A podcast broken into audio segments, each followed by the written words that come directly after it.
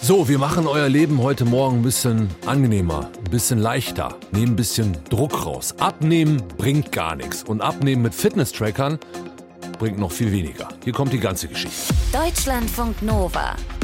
Kurz und heute. Mit Till Hase.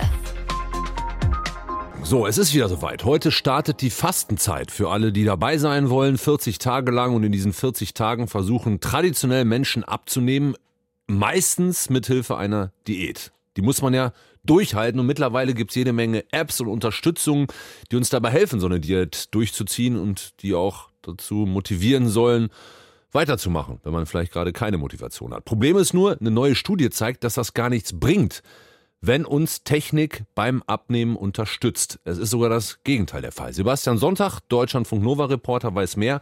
Wie bitte kann das sein? Hm. Ja, vielleicht mal kurz vorab, also so 40 Tage Diäten, um mal eben so ein paar Kilos abzunehmen, egal ob mit App oder ohne, ist generell keine so gute Idee. 90 Prozent der Menschen, die versuchen, mit Diäten dauerhaft Gewicht zu verlieren, schaffen es nicht. Äh, viele wiegen äh, ein paar Wochen nach einer Diät sogar mehr als vor der Diät. Und das ist gefährlich, erklärt Christoph Klotter, Professor für Ernährungspsychologie. Also es gibt ja den berühmten Jojo-Effekt, also Gewichtsschwankungen, mal rauf, mal runter. Und die sind ja gesundheitsbedrohlicher, gefährdender als ein bisschen Übergewicht.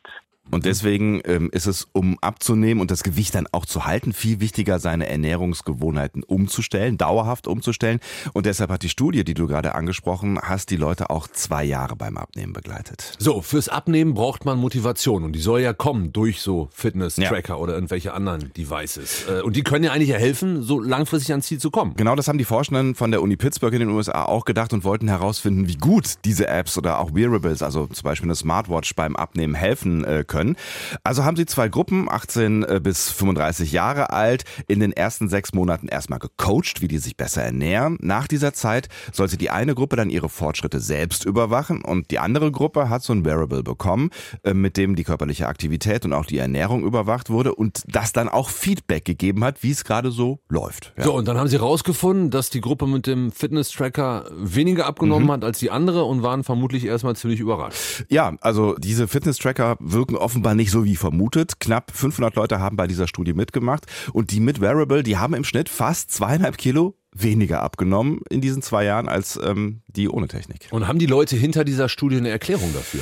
Ja, so eine richtige Erklärung liefern sie leider nicht. Sie wollen dranbleiben an der Sache, aber ähm, vielleicht hilft da ein Blick in Richtung Sport und Fitness. Das hat ja auch viel mit Motivation zu tun und die muss aus einem selbst herauskommen, erklärt zum Beispiel Sportwissenschaftler Achim Konzelmann von der Universität Bern. Das Dabeibleiben bei einer Sportaktivität gelingt nur dann, wenn ich beim Sporttreiben selbst positive Emotionen habe. Wenn ich spüre, dass dieses Naturerlebnis in Verbindung mit einem Ausdauersport zum Beispiel ein wohliges Gefühl erzeugt oder dass danach ein wohliges Gefühl entsteht, dann habe ich große Chancen, dass diese Person diese Aktivität wiederholt, weil wir sind ja im Bereich der Freizeit. In der Freizeit machen Sie das, was Ihnen Spaß macht, gut tut oder wie auch immer.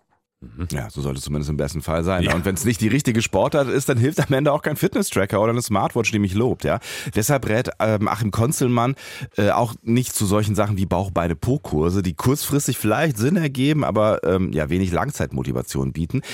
Deshalb rät er herauszufinden, welche Art von Sport einem langfristig wirklich Spaß bringt. Sonst wird es eben nichts mit der Langzeitmotivation und so ähnlich könnte es eben auch beim Abnehmen sein. Vielleicht haben die Leute, die keine Technikunterstützung oder Überwachung gehabt haben in dieser Studie, sich viel mehr damit beschäftigt, wie sie für sich einen Weg finden, ihre Ernährung umzustellen, es also selbst in der Hand gehabt und konnten auch ja dafür sich selbst den Erfolg einstreichen und waren dadurch motivierter. Aber bleibt ja immer noch die Frage, wie finde ich da jetzt für mich den richtigen Weg? Weil ja. die in der Studie, beziehungsweise die erfolgreiche Gruppe in der Studie, die mhm. haben das ja sozusagen gelernt, die ja. wurden angeleitet.